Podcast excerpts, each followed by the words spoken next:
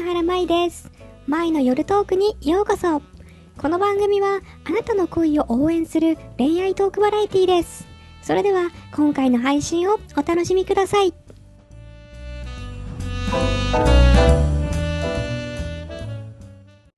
夜はメルマガ読者さんから年下の女の子をゲットしたよというお便りをいただきました。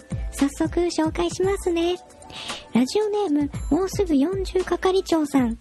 舞先生こんばんは。はい、こんばんは。いつも舞モテメルマが読んでます。ありがとうございます。埼玉で金融関係の仕事をしています。もうすぐ40係長と言います。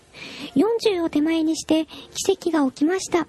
人生初めての逆告白を経験してしまいました。えっと、女性の方から告白をされたということですね。はい。えっと、金融関係はどこもそうなのですが、窓口でお客様対応する女性スタッフがいます。その中に今年で2年目の新人 OL、ひろこがいます。ひろこは大学時代はアパレルショップで販売員をしていた子で、佐々木希を童顔にした感じの結構可愛い女の子です。ああ、それはすごく可愛いんじゃないですか？えー、スタイルが良く、いつも男性社員が狙っていました。もちろん、最初は僕と何の関係も接点もなく、僕も一人の部下として彼女を見ていました。ところが、そんなひろこが、ある日私に、係長、ちょっと今夜相談があるんですけど、と声をかけてきました。その時私は、社内のいじめかセクハラ相談かなどと中間管理職的な発想で一瞬息を飲んだのですが、その時は自分がこの仕事に向いているのかわからないという相談でした。私はほっとすると同時に、これはもしかしてチャンスかもしれないと思いました。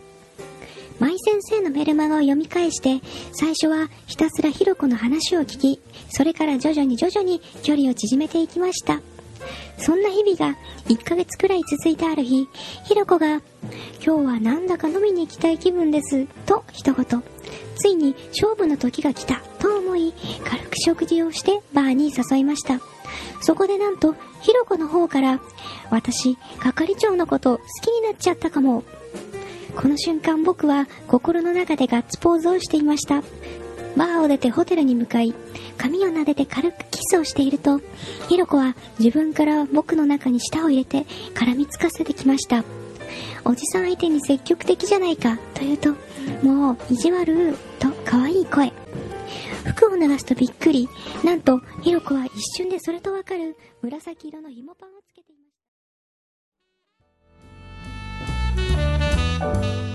というわけで、この先はちょっと刺激が強すぎるので、ごめんなさい。iTunes ではここまでです。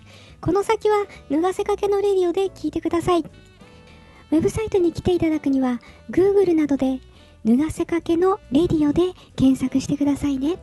待ってます。